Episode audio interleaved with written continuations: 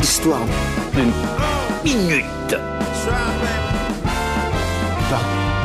Morgan. Yo, la peau. Le livre à Vercingétorix, vous l'avez lu aussi, non? Il va sortir d'un jour à l'autre aussi, ces, ces gars-là.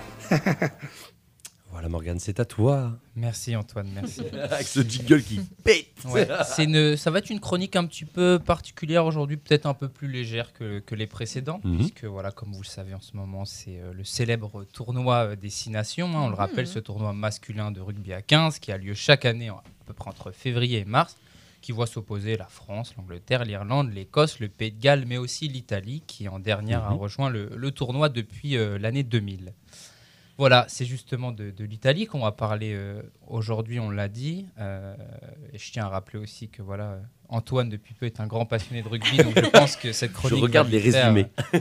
particulièrement plaisir.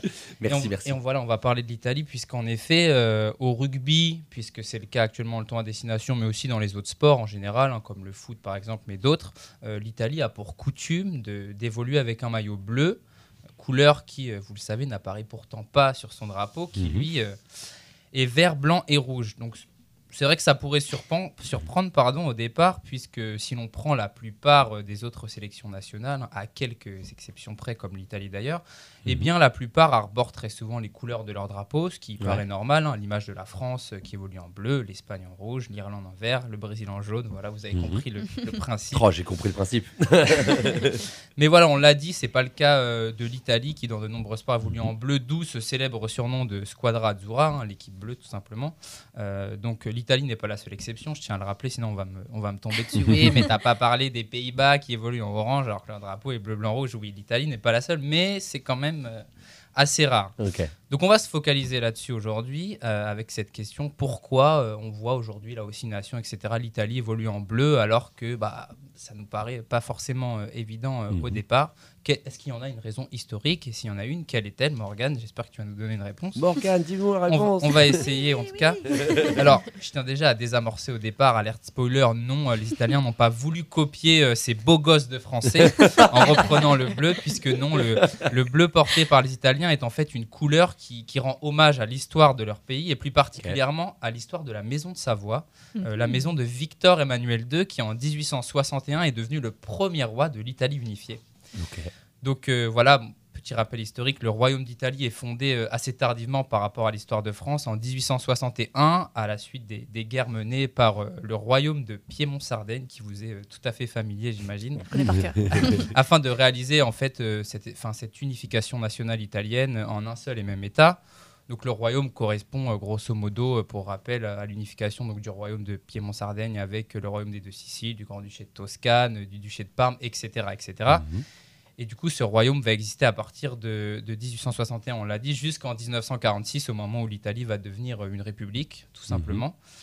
Euh, bref, en résumé, ce royaume va être entre 1861 et 46 gouverné par la dynastie royale euh, de la Maison de Savoie, dont la couleur officielle est le bleu. Donc on, va- on Mhm. voit un petit peu la logique s'installer tranquillement.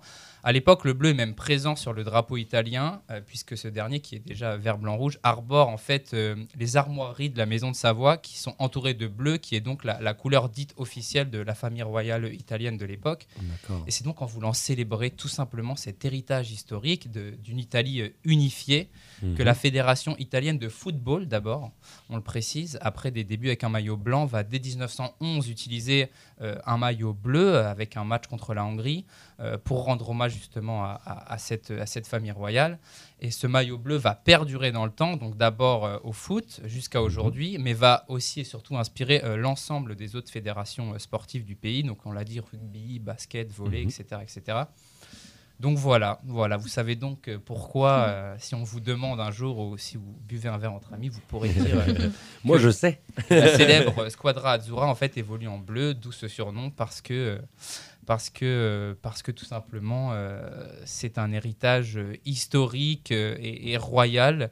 Ouais. Euh, et euh, alors, je- j'essaye de trouver comme ça un peu pêle-mêle en direct, mais je crois qu'il n'y a pas d'exception. Et je crois que dans l'ensemble des sports, les Italiens, Ils sont toujours en les bleu. Italiens évoluent en, en- en bleu avec, euh, enfin, comme couleur principale. De, de- de leur équipement. Euh, Mhm. On fera peut-être un autre épisode un jour sur les Pays-Bas en Les Pays-Bas. orange, le Japon en bleu, l'Allemagne en blanc. Bref, il y a Ah, il est quand en même- bleu le Japon? Ah ouais, euh, le Japon évolue souvent en bleu, euh, mais on va pas spoiler pour aujourd'hui. On a l'Allemagne aussi qui est en blanc. Enfin bref, il y a plein d'autres Mhm. d'autres exemples, mais euh, D'accord. on verra ça peut-être un Et- petit peu plus tard. Merci Morgane. Je vous Et en prie. est-ce que tu sais quand, quand ça a été retiré du coup le bleu du drapeau italien? Enfin, c'est vers. Est-ce que c'est du coup dans les années 1900 Enfin, non, genre en fait, ça a été 1900. retiré à partir du moment où, euh, où l'Italie est devenue euh, une république. Ah, une république, d'accord. Où, la royauté a laissé sa place. Euh, là, on a gardé les, les trois couleurs vert, blanc, rouge, Ouais. mais du coup, les, les armoiries de la maison de Savoie entourées de bleu ont été retirées, euh, bien évidemment, du drapeau. euh, puisque en plus ça, ça a duré jusqu'en 46 puisque l'Italie même sous l'époque de l'Italie fasciste de Mussolini Mhm. euh, était toujours euh, en tout cas de façade une, un royaume et une royauté même si le pouvoir était devenu euh, plus symbolique qu'autre chose, il Mhm. y avait toujours un roi en place euh, en Italie. C'est fou. Et j'ai aussi une question euh, en tant que pure chips en football.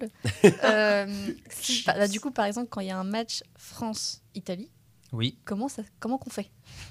Alors, avant de répondre à cette question, je tiens à te dire que je n'ai jamais entendu l'expression pure chips. Oui, moi non, moi non plus. C'est une première. Moi non plus. Mais, euh, mais, mais je, On a tous je- compris. je la réutiliserai, elle est très très sympa.